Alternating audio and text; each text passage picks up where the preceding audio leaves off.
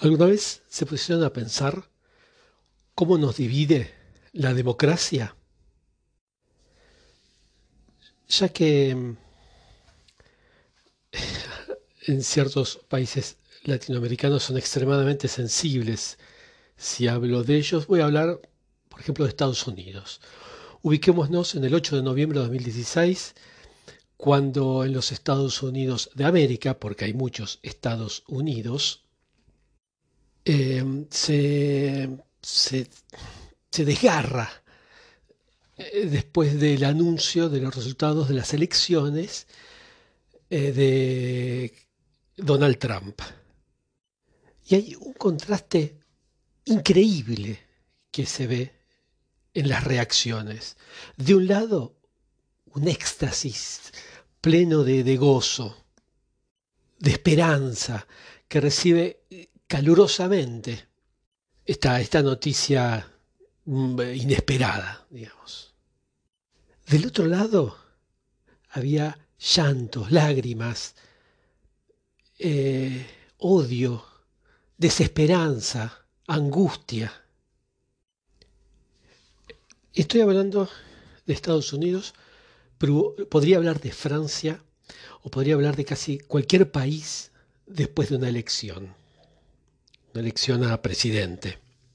O, bueno, después de estas elecciones y que cuando sucede esto, los, medios comienzan con sus hipérboles, con sus parábolas, en donde algunos ven la luz al final del túnel y los otros ven el paso que no había que dar hacia el abismo y, ven todo tan mal, ven, anuncian o, pronostican lo peor y que se van a armar en una lucha que va a ser en todo momento, hasta que cambie ese presidente. Lo que sí es cierto, que todos los estudios, estudios sociológicos lo confirmaban. Si hablamos de Estados Unidos, Norteamérica, los norteamericanos están cada vez más y más polarizados. También pasa aquí en Francia, también pasa en España, también pasa en México, también pasa en Argentina. Lo llaman de distintas formas.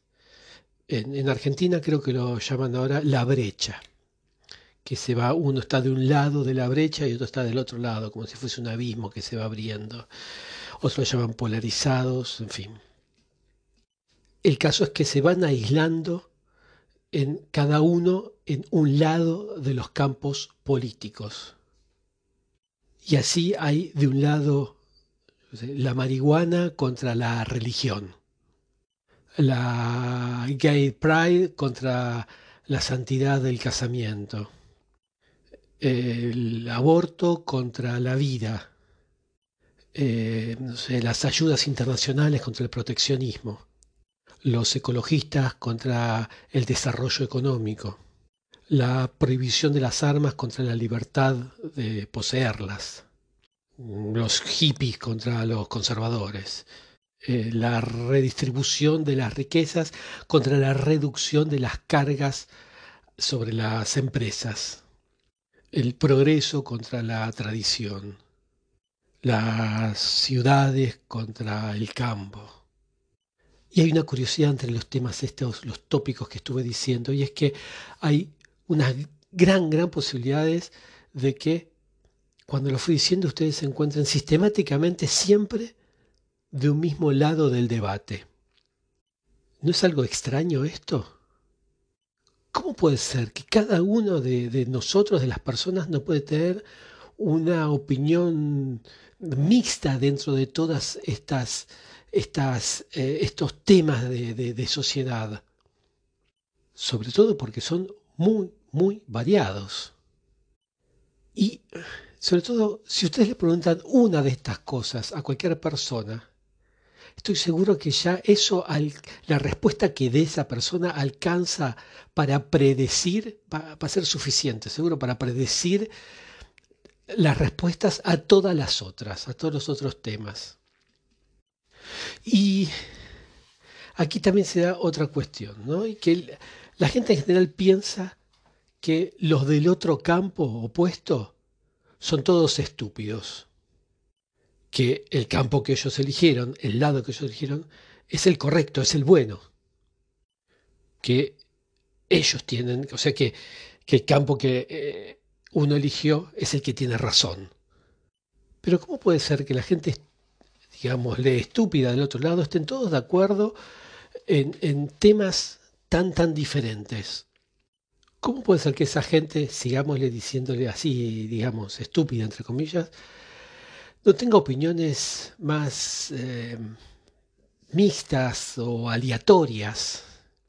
Y sobre todo, uno está seguro que la gente con las opiniones como uno es realmente más inteligente que la del campo opuesto? Y si uno se fija en los estudios, es difícil establecer qué es lo que determina un campo y otro, porque, por ejemplo, el nivel de educación no predice de qué lado va a estar uno u otro. Y aparte, la historia nos muestra que no tiene mucho que ver la educación porque gente muy, muy educada muchas veces se encontraba en ciertos aspectos ideológicos, llamémosle álgidos. Pero hay algo que está pasando, y esto vuelvo al tema porque me estoy yendo un poco por las ramas, y es que en estos tiempos algo parece dividir a todas las democracias, a, la gente que las integra, y esto es más que nunca en la historia. Y esto es curioso, ¿no? Porque siempre cuando asume un presidente dice que es el presidente de todos los y ahí pongan el gentilicio que quieran, de todos los americanos, de todos los mexicanos, de todos los argentinos, de todos los españoles, de todos los franceses. Eh, que no hay de este, de este campo, no hay de este grupo político o de este otro grupo político. Pero, curiosamente, la, la gente empieza a dar respuestas sistemáticamente idénticas a las del partido con el que se identifica. Casi parecería ser que no difiere en nada con la, con la opinión o con lo que dice el partido con el que se identifica. Por supuesto que esto es muchísimo más marcado con esos que son políticamente activos o activistas políticos o militantes, como le digan en cada país. Y esto lo voy a tratar en otro audio siguiente las redes sociales y los medios colaboran enormemente para esa radicalización en las opiniones. Pero mucho peor aún, muchísimo peor aún, no es esto, esta identificación casi calcada con la opinión del partido, sino que la opinión sobre el adversario político se agravó profundamente. Por ejemplo, vuelvo a hablar de Estados Unidos, porque tengo los datos de ahí y porque eh, hasta ahora eh, nadie me contestó ofendido. El 45% de los republicanos y el 41% de los demócratas piensan que la ideología del adversario político es una severa amenaza para el futuro de los Estados Unidos. Esto lo puedo pasar perfectamente a cualquier otro país, desconozco los porcentajes, pero que un partido político piensa que el otro partido político es una severa amenaza, amenaza para la existencia futura de, del país que se trate. Esto la verdad que para mí representa una gran inquietud, algo que me, preocupa muchísimo, pero realmente muchísimo, porque esta, este, esta forma de ver al otro campo político se va agrandando periódicamente. No sé si decir día tras día, pero seguro que mes tras mes sí avivando la leña los medios y las redes sociales para que esto sea así. Y esto es peligroso casi diría no para el futuro del país que sea, sino para el futuro de la humanidad. Y esto posiblemente es peor que las peores ideas, ideologías políticas de los, de los políticos, que la verdad a mí los políticos no me caen para nada bien. Dicho sea, de paso, yo creo que el peor de cada casa está allí. Pero bueno, eso también es para otro audio. Bueno, pero dejemos esto de lado. ¿eh? Y pasemos a alguna pregunta, una pregunta un poco más interesante, y es, ¿por qué la gente piensa esto que piensa? Y en particular, ¿por qué, por qué se fueron polarizando, como en este caso que, estoy hablando, ¿no? Y sobre todo, ¿qué es lo que se puede hacer para despolarizar las convicciones políticas? Bueno, como viejas novelas, lo dejo para el próximo audio. Bueno, ¿cómo despolarizar?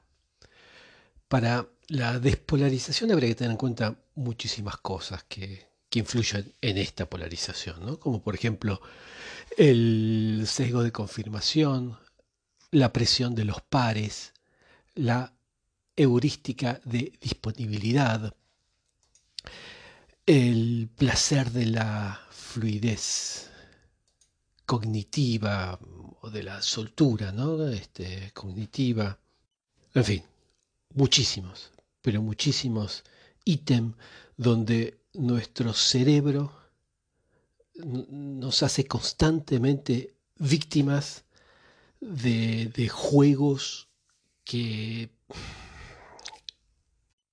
que no son de errores lógicos. Sí. Pero, como empecé hablando de democracia, quisiera observar o ver si modificando la estructuración de nuestras sociedades podríamos conducirla a resultados diferentes. Aquí hay que tener en cuenta un par de teorías que después este, voy a comentar en otro audio, pero entre otras, una que me pareció muy interesante, que es la de las epidemias ideológicas.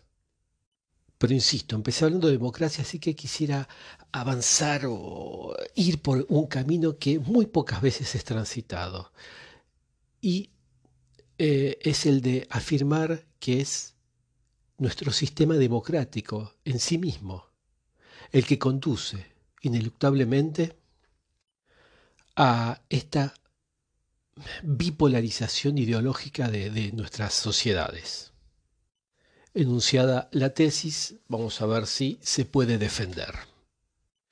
Vayamos entonces a, volvamos a el 2002 y geográficamente a Francia, donde hubo todo un terremoto político, más exactamente el 21 de abril del 2002. Eh, aquí en Francia se elige, podríamos decir, dos veces. Hay una cosa que se llama balotage y mm, se hace una elección inicial donde quedan dos candidatos y después se elige alguno de esos dos candidatos. Ya voy a hablar en otro audio sobre los sistemas de elecciones y cómo esto puede modificar sustancialmente quién va a ser el ganador. Pero eso es para otro audio. El caso es que aquí en Francia, después de la primera vuelta eh, de las elecciones presidenciales, la izquierda de Lionel Jospin queda eliminado por el Frente Nacional de Jean-Marie Le Pen. Jospin, humillado por este fracaso monstruoso, eh, anuncia el fin de su carrera política quiero decir que quedó tercero. Primero quedó Chirac, eh, después Le Pen y él quedó en, tercer lugar. Así que Jospin se retira de la vida política. Pasamos a la segunda vuelta y la tasa de votantes aumenta en más del 10% y Jacques Chirac eh, es elegido presidente con una muy, muy, muy, muy amplia mayoría, con el 82,1%. Pero vayamos ahora a lo que nos interesa. ¿Por qué Jospin fue eliminado en la primera vuelta? Y esto es por una, la respuesta es muy simple. Porque él era el favorito para ser presidente. O sea, nadie dudaba de su presencia en la segunda vuelta. Y así la izquierda se dividió. Por ejemplo, eh, Jospin, que sacó el 16%, podría haber sumado el casi 7% de François Bayrou, que es también eh, los dos de izquierda. Pero no solo eso, eh. los candidatos de izquierda en esa elección eran muy numerosos.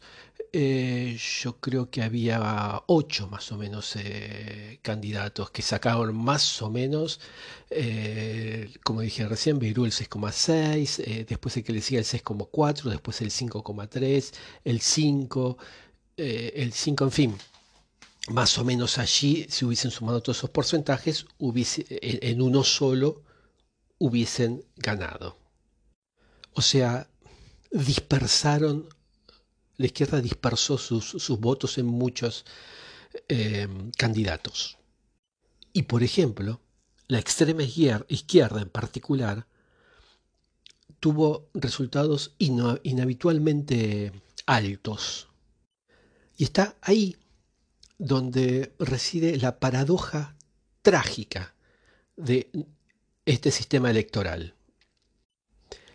Y presentándose o votando a, eh, a los que querían votar, los candidatos y electores de la izquierda se autoapuñalaron entre ellos, favorizando a, a, esa salida que más le desagradaba.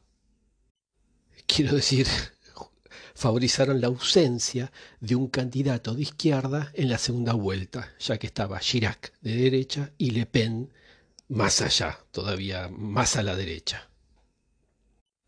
Incluso es por eso que después de esto se hace primarias en los dos grandes partidos políticos. Es justamente para evitar este dispersamiento de, las voces eh, que, le pasó a la izquierda francesa en el 2002. Y estas primeras se volvieron tan corrientes hoy en día aquí en Francia que no se, no se cuestiona su legitimidad, su pertinencia o su razón de ser en nuestro sistema. Eh, obviamente en este sistema democrático.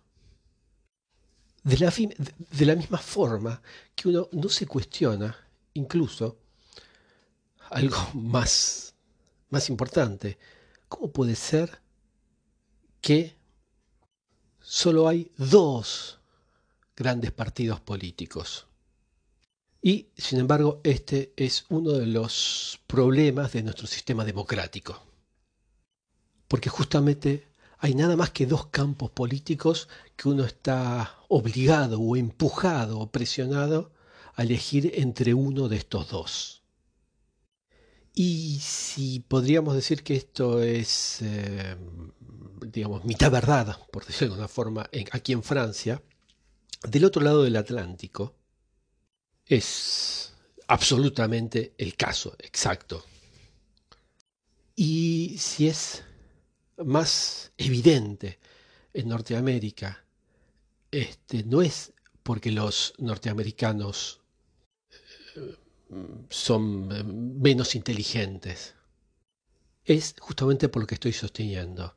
Es porque su sistema democrático los empuja más y más a divisarse, a, dividirse en, en dos. Hablo de la población, ¿no? Un campo político de un lado, el otro campo político enfrentado y a estar cada vez más alejados. El verdadero sistema de voto americano es de una complejidad atroz. oía hace poco en una radio eh, eh, de, Quebec que el locutor comentaba, decía, ¿saben cuántos votaron, cuántos eh, norteamericanos votaron al actual presidente de Norteamérica? Cero. Y en realidad es porque ellos no lo votan directamente. Porque como les decía, el, el sistema de voto americano es de una complejidad atroz y de una arbitrariedad desastrosa. Y no voy a entrar en detalles porque hay muchísima literatura para leer al respecto y es interesantísima. Cómo se dividen las regiones, eh, cómo, eh, de una forma, la verdad que es ah, increíble bueno, después los electores, en fin, muchísimo, muchísimo el tema. Les recomiendo que curioseen, un poquito sobre el tema. Pero, grosso modo, podríamos ver en una primera aproximación que se trata de una elección a una vuelta. Pero el gran problema con las elecciones a una vuelta es que eh, las em, dispersión de los votos, eh, es un problema más inmediato. Por ejemplo, el día que la demócrata Hillary Clinton se volvió candidata a la presidencial del 2016, fue el día que las ideas del demócrata Bernie Sanders fueron fueron asesinadas antes de nacer, fueron matadas en el huevo. Para comenzar, si Sanders se presentaba eh, a su turno, le iba a robar votos a, a Clinton, a Hillary Clinton. Y así garantizaba casi inmediatamente la elección de Trump. Y como Sanders estaba ideológicamente más próxima a Hillary Clinton que a Trump, él tenía todo el interés evidente en no presentarse. Digamos, esto es con respecto a Estados Unidos de Norteamérica, pero eh, generalmente una vez que hay dos candidatos importantes, todo el resto digamos que todo, todo el resto de los ciudadanos tiene todo el interés para no presentarse porque va a desfavorizar a el candidato del que él está eh, más eh, próximo ideológicamente y favorizaría a aquel que no quiere para nada, al más alejado ideológicamente. En la teoría política, en los libros, se dice que los, nuestros escrutinios a uno y dos vueltas son dependientes a las alternativas no pertinentes. Y, o sea, esto lo que quiere decir es que la presencia de un candidato alternativo, en el ejemplo que di, Sanders, va a afectar el desenlace del escrutinio. Y esta dependencia a las alternativas no pertinentes es un flagelo muy pero muy problemático. A causa de esto, justamente, un escrutinio a una vuelta, mucho más que eh, de un sistema de dos vueltas, conduce ineluctablemente sin sin desvíos a un bipartidismo y le exige sin otra posibilidad a los ciudadanos de elegir un, campo político entre dos. Y estoy simplificando, porque en realidad es peor que esto. Porque para evitar la elección de Trump, en el caso, en el ejemplo que di, Sanders tenía que forzosamente tenía que estar interesado en eh, apoyar incondicionalmente, eh, en exacerbar todos los, los méritos del programa de eh, Hillary Clinton, incluso sobre los puntos que tenían de desacuerdo entre ellos. Y es por eso que las ideas se polarizan y se tensan tanto en nuestro sistema democrático. Porque estamos sin lugar a dudas, eh, no podemos escaparnos de una elección de dos campos políticos. Y ahí cada ciudadano tiene toda la, su, su interés a anunciar su adhesión completa a un campo o al otro. Incluso, incluso si prefiere muy ligeramente, si apenas está de acuerdo con un campo político más que con el otro. Y aquí está todo, todo el dilema de lo que se llama el, el voto útil, que es lo que exponen bien a las claras los escrutinios a una o dos vueltas, el dilema del voto útil. O sea, básicamente, en nuestro sistema democrático solo hay lugar para dos corrientes de pensamiento. Y los ciudadanos tienen que elegir entre uno de esos dos campos de pensamiento.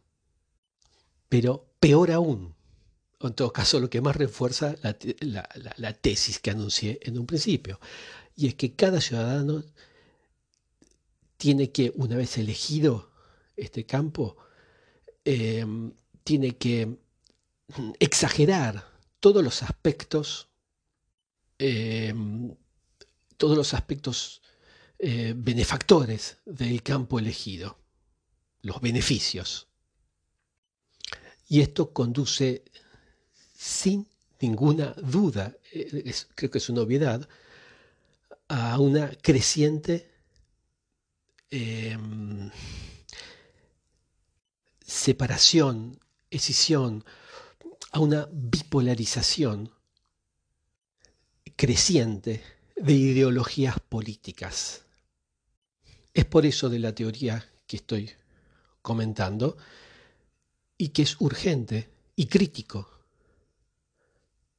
Mm, digo, o sea, de considerar sistemas democráticos alternativos, sistemas que favorecen,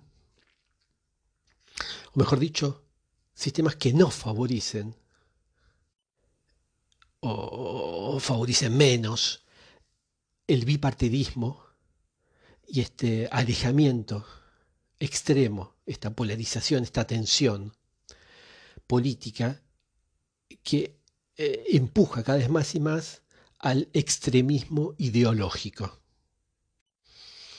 Una posibilidad, una llave que abre una puerta para mm, concebir sistemas, o sea, tal vez de este tipo que acabo de mencionar, eh, es hacer escrutinios que sean independientes a las alternativas no pertinentes y así cerrar la puerta al dilema del voto útil. Y sí existe el, santo grial que conduce a una democracia de este tipo. Y sería importante adoptarlo lo antes posible para evitar eh, e-, este camino al que, al que se está yendo socialmente en distintos países, donde eh, socialmente se están desgarrando por ahora de forma verbal e intelectualmente. Piensen dramáticamente que es el futuro de la humanidad que está en juego. Bueno, voy a tomar nuevamente a Estados Unidos como ejemplo lo pueden llevar al país de su elección justamente elección, al país que quieran referido a las elecciones. Em, si vamos a, las recientes elecciones del pasado noviembre del 2020 en, Estados Unidos, que yo creo que fueron las más polémicas de la historia de, de los Estados Unidos, bueno, todos recordamos perfectamente lo que pasó ese incremento de la participación, el voto por correo, el vuelco a favor de los demócratas y las acusaciones de todo tipo eh, y ningún fundamento que terminaron con el asalto a el mismísimo Capitolio. Bueno, esta fue una experiencia que, sin embargo, sirvió para que de repente aparecieran muchas preguntas, o la gente se empezase a hacer muchas preguntas sobre cómo funciona exactamente la democracia norteamericana.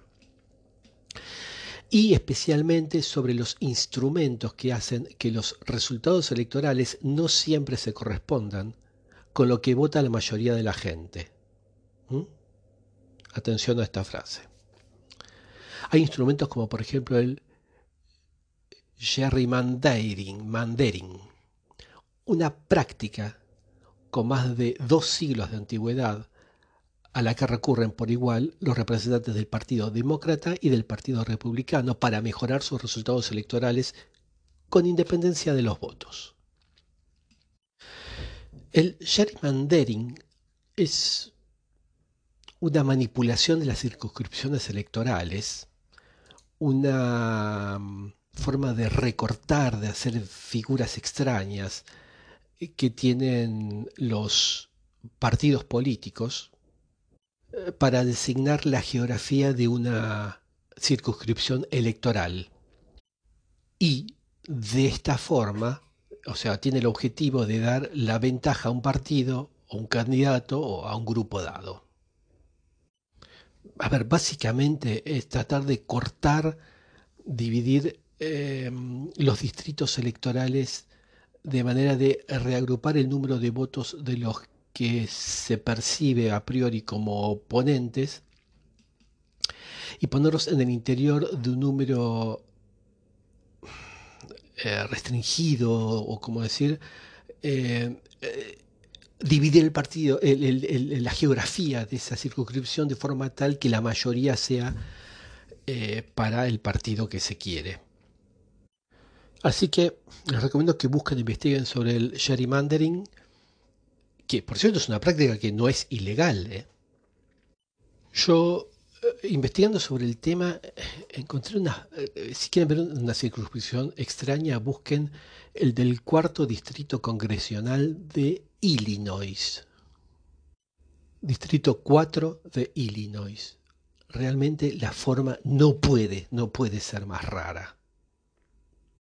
Bueno, no voy a hablar mucho sobre el tema porque la verdad eh, me parecería, hay muchísima información sobre Internet, pero básicamente, para que les quede claro, es trazar los distritos legislativos para maximizar las posibilidades de tu partido y minimizar las opciones del rival. Aunque este trazaje, este, esta, esta limitación geográfica de la zona sea absolutamente ridícula, no importa. Bien, sin entrar en el tema de si es bueno ser de derecha o ser de izquierda, eh, si hay una polarización en casi todas las democracias. Ojo que no estoy hablando de radicalismo eh, de extremos, solamente de polarizaciones, en donde se podría decir, o sea que la polarización no viene porque los votantes sean más radicales, sino porque son más consistentes. ¿Y qué significa ser más consistente? Eh, bueno, se podría definir como consistencia ideológica a comprar el paquete ideológico. O sea, comprar la totalidad de lo que vende un partido político. El caso es que por encuestas, por encuestas donde se hace, se propone dos respuestas una de izquierda y otra de derecha. O, sea, por ejemplo, las regulaciones al medio ambiente son buenas eh, porque mm, ayudan al, al planeta o son malas porque perjudican a la economía de ese tipo. O sea, unos, dependiendo de la respuesta, se sabe si es de derecha o de izquierda. Si se hacen encuestas eh, con muchas preguntas y se ven quién compra todo el paquete de las opiniones de izquierda o de las opiniones de derecha y se va viendo cómo va evolucionando, cómo evoluciona eh, la, sociedad.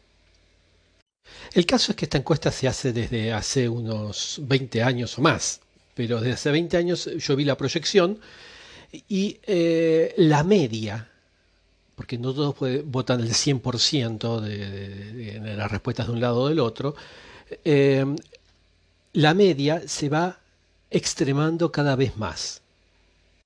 Esto quiere decir que antes había más gente que pensaba, por decirlo de alguna forma, parecido, con algunas diferencias para un lado o para el otro. Pero a medida que van pasando los años, cada vez hay más diferencia entre los de derecha y los de izquierda. Esto es lo que técnicamente se, define como que se tiene cada vez em, militantes más puros. ¿Y cuál es el problema de esto? Bueno, el problema es cuando esta consistencia ideológica se traduce en odio al contrario. También, eh, viendo encuestas, eh, particularmente una del 94, pero en los 90, más o menos el 15% consideraba al rival político como una amenaza para el futuro del país. Eso, eso era más o menos en el 94. Para el 2014, 20 años después, el 40% pensaba que el rival político era una amenaza contra el país. Y todo esto se traduce en la política real. Es decir, los políticos cada vez reflejan esta enorme polarización. ¿Y de dónde viene esta polarización? Bueno, se podrá responder como, lo, como esa frase nutricionista, uno es lo que uno come. O tal vez eh, se podría hacer referencia a las cámaras de eco. Pero, a ver, haciendo un poquito de historia, si nos vamos a los 60, casi todo el mundo se informaba a través de medios de comunicación muy parecidos.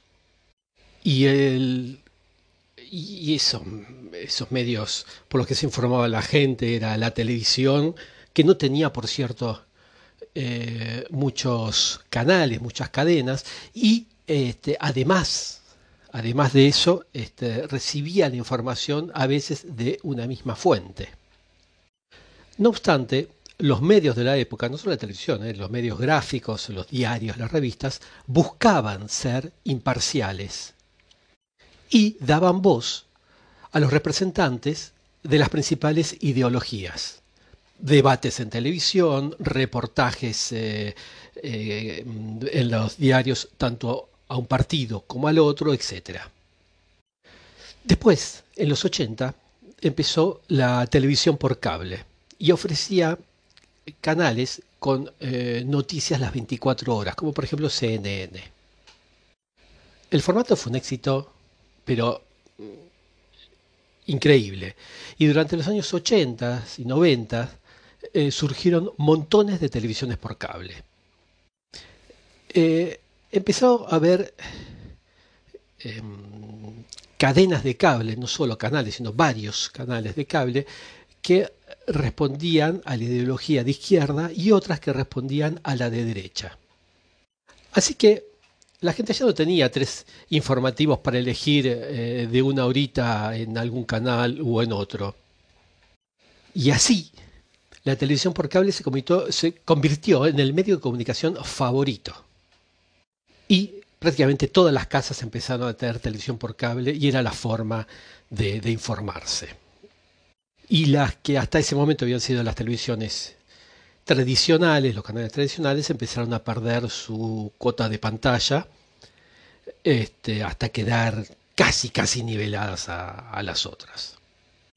Y para los que se están pensando, bueno, ¿cuál es el problema? Mientras más medio de comunicación haya, mayor será la competencia, por lo tanto, mejor será la calidad. Y este razonamiento tiene lógica hasta que empezamos a pensar en términos de estrategia empresarial. Entonces, no pensemos en forma de dar una información imparcial, sino en cuál es la estrategia para sobrevivir en un entorno competitivo. Bueno, la estrategia es la especialización. Lo pueden ver, por ejemplo, hoy, en día en YouTube.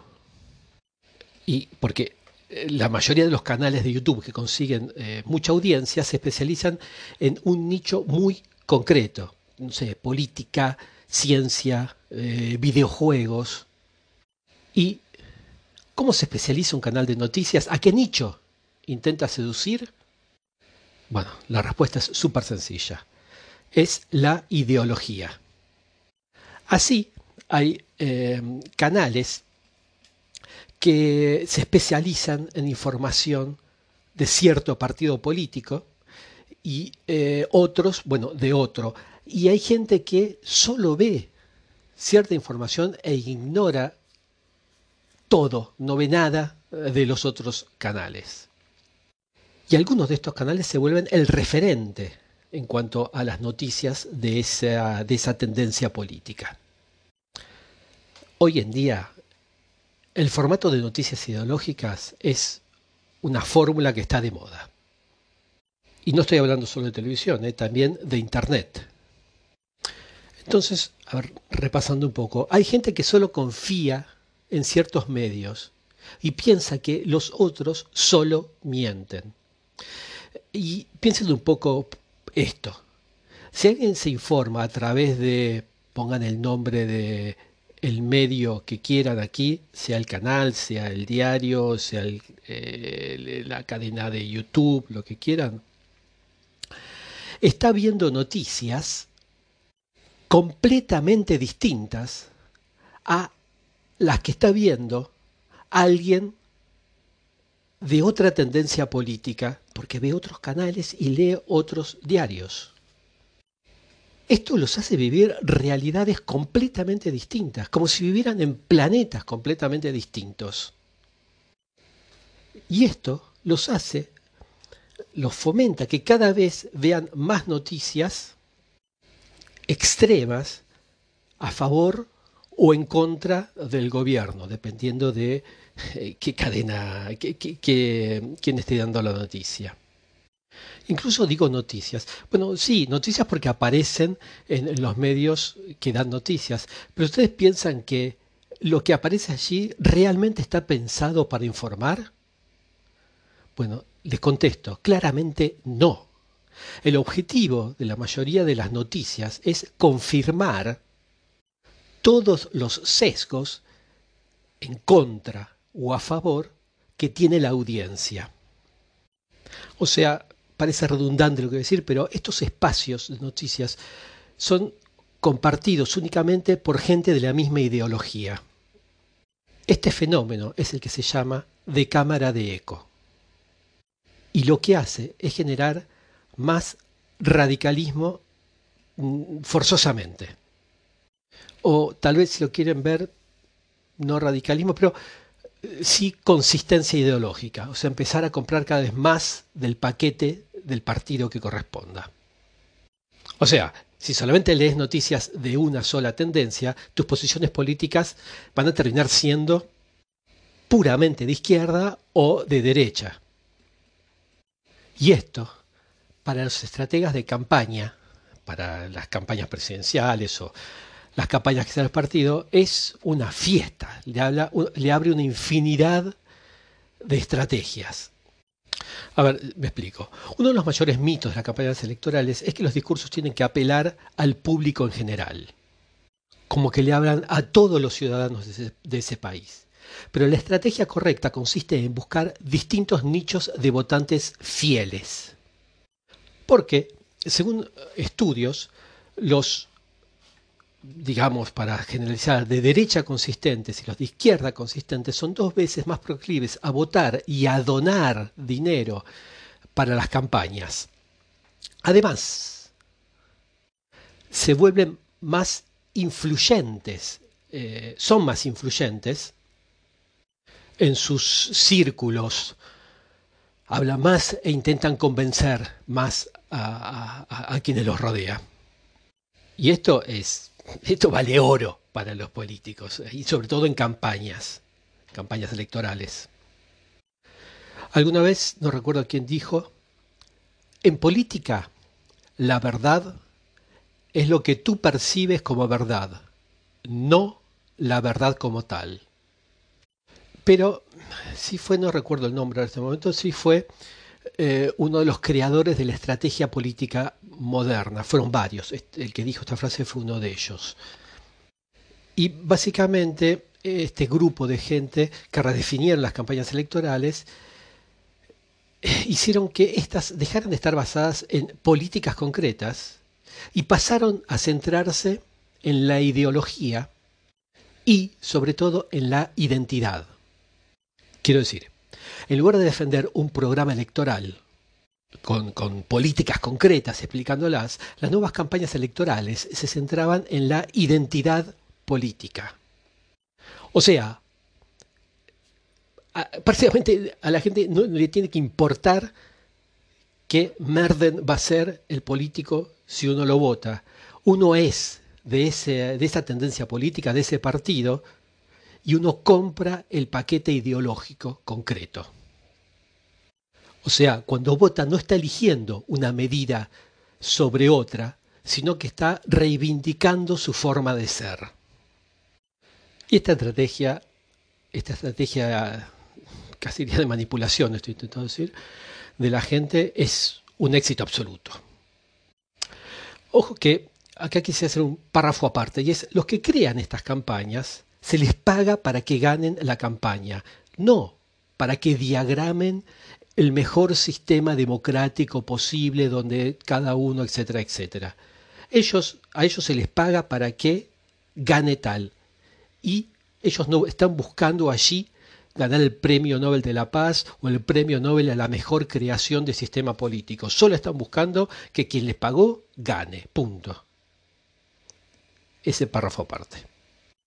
Así que hoy en día, esta, llamémosla, política de la identidad es la base de todas las elecciones. Y estas estrategias hoy en día las aplican todos los partidos. Y el problema es mucho peor de lo que piensan. Yo sé que muchos de ustedes que me están oyendo esto deben estar pensando, bueno, pero eh, en una democracia es lógico este, que, haya algunos que piensen de una forma y otros que piensen de otro. Si, si, si, si lo que estás buscando es un consenso, consenso absoluto, andate, no sé, a Corea del Norte. Eh, seguro que ahí no hay debates entre las izquierdas, eso es absoluto y mucho menos entre izquierdas y derechas, ¿no? Porque solamente hay un partido único. Fin de la polarización, punto, se acabó. Y es cierto que la democracia es la celebración del desacuerdo, que tiene que haber desacuerdo para que eh, sucedan estos debates políticos. Es lógico que haya distintos partidos políticos con distintas ideas. Justamente por eso existe el Congreso, ¿no? La política parlamentaria. Y las leyes se aprueban cuando hay justamente un consenso allí. Y estas leyes salen porque las votan políticos de distintos partidos. O sea, a ver, la democracia está diseñada para que haya gente de este lado y de este otro lado que puedan ponerse de acuerdo y votar juntos.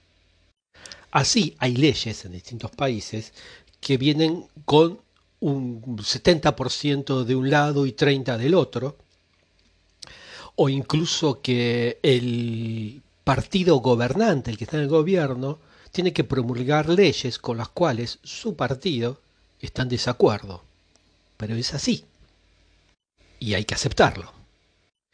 Incluso yo recuerdo, cuando yo era chico, hace miles de años, que eh, como decir, dirigentes de un partido eran íntimos amigos con dirigentes de otro partido.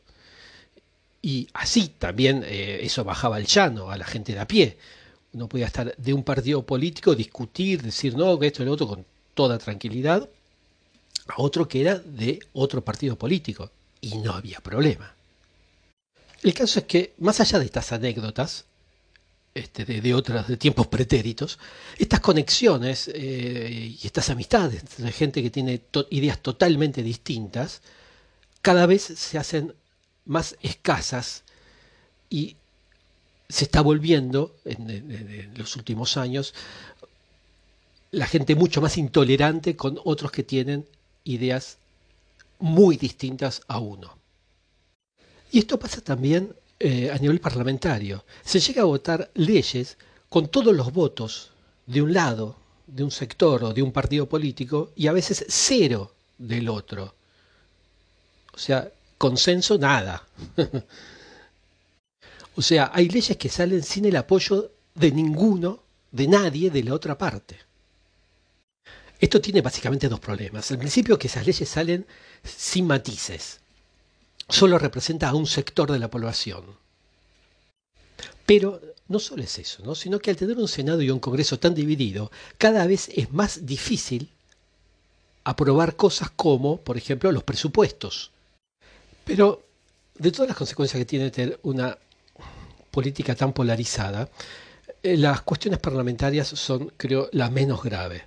En realidad, la peor consecuencia es el convencimiento que se tiene de una verdad, de la verdad de ellos, de la, que, la que ellos dicen que es la verdad, de parte, o sea, de un sector de la, de la población. Y así empieza a haber activistas políticos o militantes que eh, participan en escenas de violencia contra otros que solo tienen otra opinión política que también participan de violencia, obviamente. Y como va a ser con los 20 minutos, no voy a tratar el tema también de las redes sociales que tiene que como cámara de eco es impresionante, porque hay veces que de una misma noticia uno la ve en muchísimos canales, muchísimas veces como si viniera de otras partes, sin citar la fuente y volviéndolo a contar y a veces exagerándolo. De los de las redes sociales voy a hablar en otro audio en todo caso.